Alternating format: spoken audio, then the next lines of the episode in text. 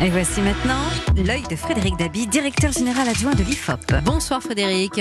Bonsoir Wendy, bonsoir à tous. Votre œil qui a voulu en savoir plus sur le baromètre de popularité que l'IFOP a commandé et réalisé, euh, c'est chaque mois, hein, autour de l'exécutif. Cette chute dans les sondages d'Emmanuel Macron, moins 4 points, 30% de satisfaits, c'est la conséquence directe, on peut le dire, de la mobilisation contre la réforme des retraites. Tout à fait Wendy, c'est d'abord un événement sondagier euh, inédit parce que c'est un recul assez net qui intervient après une longue période de stabilité pour euh, Emmanuel Macron. Ça euh, frustrait parfois certains journalistes qu'il n'y ait pas de mouvement fort, mais il y avait une vraie stabilisation de sa cote, ce qui est très rare pour un président en exercice qui traverse toute une série de conflits, d'épreuves et de mouvements sociaux. C'est pas une baisse anodine. Il recule dans ses catégories force dans les catégories qui l'ont le plus soutenu depuis le début du quinquennat, les cadres supérieurs, même s'il reste au-dessus de sa moyenne, mhm. moins 6 points, les retraités, son électorat de 2017 où il perd 10 points, et les sympathisants euh, des républicains. Et vous le disiez, c'est très clairement le fait que le président paye le long conflit sur la réforme des retraites. Il paye d'abord sa gestion du conflit. Il est un peu, ça c'est la limite du en même temps, si je puis dire, et de son positionnement central, il est un peu entre deux feux. Mm. D'un côté, notamment à gauche, on lui reproche une mauvaise gestion du conflit, le fait qu'il a laissé pourrir la situation, qu'il a tardé à réagir, un problème de timing, et puis du côté de son électorat et de la droite, un manque de fermeté face euh, aux grévistes, puisque il y avait toujours cette sainte alliance entre sympathisants de droite et des républicains qui ne soutenaient pas le mouvement social. Et puis, et ça c'est vraiment une sorte de copie carbone de ce qu'on avait vu après la crise des Gilets jaunes, ce conflit a amplifié les critiques récurrentes. D'abord, le fait que sa politique n'est pas juste. Hein. C'est une perception qu'on a vu arriver dès le début du quinquennat, la baisse de 5 euros sur les APL, la transformation de euh, l'ISF, et clairement, les retraites sont vues comme une réforme injuste où les Français vont plus ils perdent, qui gagnait? De tout cela, pardon, découle le sentiment qu'il ne fait pas grand-chose pour les classes moyennes, qu'il est indifférent au sort des plus modestes. C'est un clivage gros-petit, un clivage vertical de son action qui a été, si je peux dire, réactivé. Oui. Euh, est-ce que pour autant on peut parler de polarisation autour de sa, de sa personne, de sa personnalité? Ça, c'est une question euh, centrale. Wendy, c'est vrai que quand on voit les réseaux sociaux, quand on a vu toutes les, euh, toutes les polémiques, notamment la tête du président en haut d'une pique le 21 janvier, qui n'est pas une journée anodine, hein, l'anniversaire d'exécution du roi Louis XVI, on peut penser que tout tourne autour de sa personnalité. Ces sondages permettent de nuancer les choses.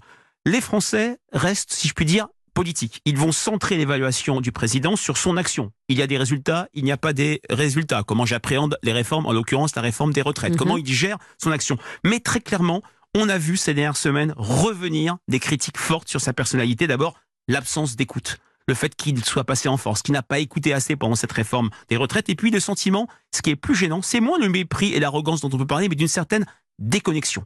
Euh, on a des verbatims sur le mode tu connais mal le pays. Euh, vous êtes, Monsieur Macron, déconnecté des réalités que connaissent les, Français. Entre parenthèses, c'est une critique que mobilise très fortement les leaders du Rassemblement national. Emmanuel Macron, pour certains Français, c'est le problème. Tout tourne autour de lui. Et pour d'autres, c'est là solution. On a quand même un socle de 30% de satisfaits qui considèrent qu'il transforme le pays, il ose, il est courageux, il se distingue de l'inaction de son prédécesseur François Hollande. Et la question qu'on peut se poser, c'est à presque deux ans d'élections présidentielles, à quelques semaines euh, d'élections municipales qui vont être sans doute très très compliquées pour la République en marche, on a un président qui est peut-être à la croisée des chemins. Voilà pour votre œil sur ce baromètre mensuel que réalise l'IFOP, Frédéric. Dans l'actualité également, votre œil s'est arrêté sur cette enquête euh, publiée dans l'équipe euh, cette semaine, enquête édifiante qui révèle euh, les violences sexuelles subies par deux jeunes athlètes, patineuses, nageuses en, l'espèce. Elles avaient entre 13 et 16 ans dans les années 80, abusés, violés par leur entraîneur. On est dans la poursuite de cette libération de la parole et quand on regarde vraiment dans le détail, on est assez ahuri. Oui, ces articles sont absolument euh, édifiants. J'ai eu le temps de lire l'équipe comme dans mes jeunes années. C'est vrai qu'on a trouvé des papiers, six pages qu'on ne trouve jamais dans ce journal, avec ces violences sexuelles subies par des patineuses, des nageuses, des joueuses de tennis, ces adolescentes mm. qui avaient 13, 14, 15 ans, qui rêvaient de Jeux Olympiques, qui rêvaient de Roland Garros et qui ont été victimes de l'emprise d'un entraîneur gourou qui s'est transformé en entraîneur euh, amant. Et on a des cas très très différents, mais on a, quand on lit tous ces témoignages, lorsqu'on les analyse, des éléments communs qu'on retrouve aussi sur des violences qu'auraient subies euh, des actrices. On est à quelques semaines euh, des Césars. Des éléments communs, c'est d'abord la sidération, mm. la peur et la honte d'avoir été euh, agressé et cette emprise de ces différents entraîneurs.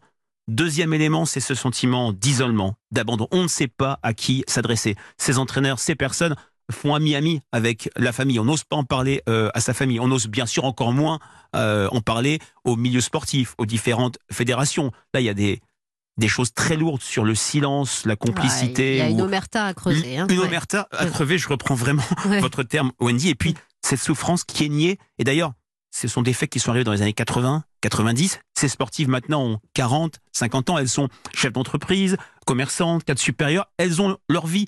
Mais on sent des vies brisées. C'est vraiment quelque chose d'absolument terrible. Maintenant, ce qui, où il faut positiver, c'est que on n'avait pas eu ça ces dernières années. Il y avait eu Isabelle de Mongeau, la joueuse de, tennis, qui avait défrayé la chronique il y a une dizaine d'années, qui avait été également extrêmement euh, isolée, lâchée par euh, ses amis, certaines de ses amies joueuses de tennis de l'équipe de France.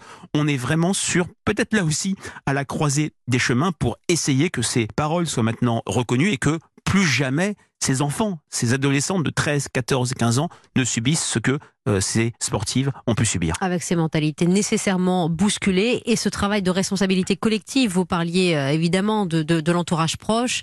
Euh, la ministre Rosine Bachelot, hein, mmh. dans sa nécessaire opération transparence, a été assez applaudie. Mmh. Roxana Marissené aujourd'hui, mais sans le soutien des fédérations, sans le travail d'enquête des fédérations, il n'y arrivera rien. Oui, c'est vraiment la question centrale. On voit mmh. dans ces différents reportages, dans ces différents articles de l'équipe de mercredi dernier, à quel point des entraîneurs qui auraient, ils n'ont pas été jugés, mais commis ces actes sont restés en place 20 ans, Au 30 ans. De jeunes et ils ont été euh, enquistés dans les arcanes des différentes fédérations de patinage euh, artistique, de, de natation. Du côté de ces fédérations, à quelques années, euh, à 4 ans des prochaines Olympiades de Paris, mm. il y a un travail à faire qui relève pour moi des écuries d'Ogias.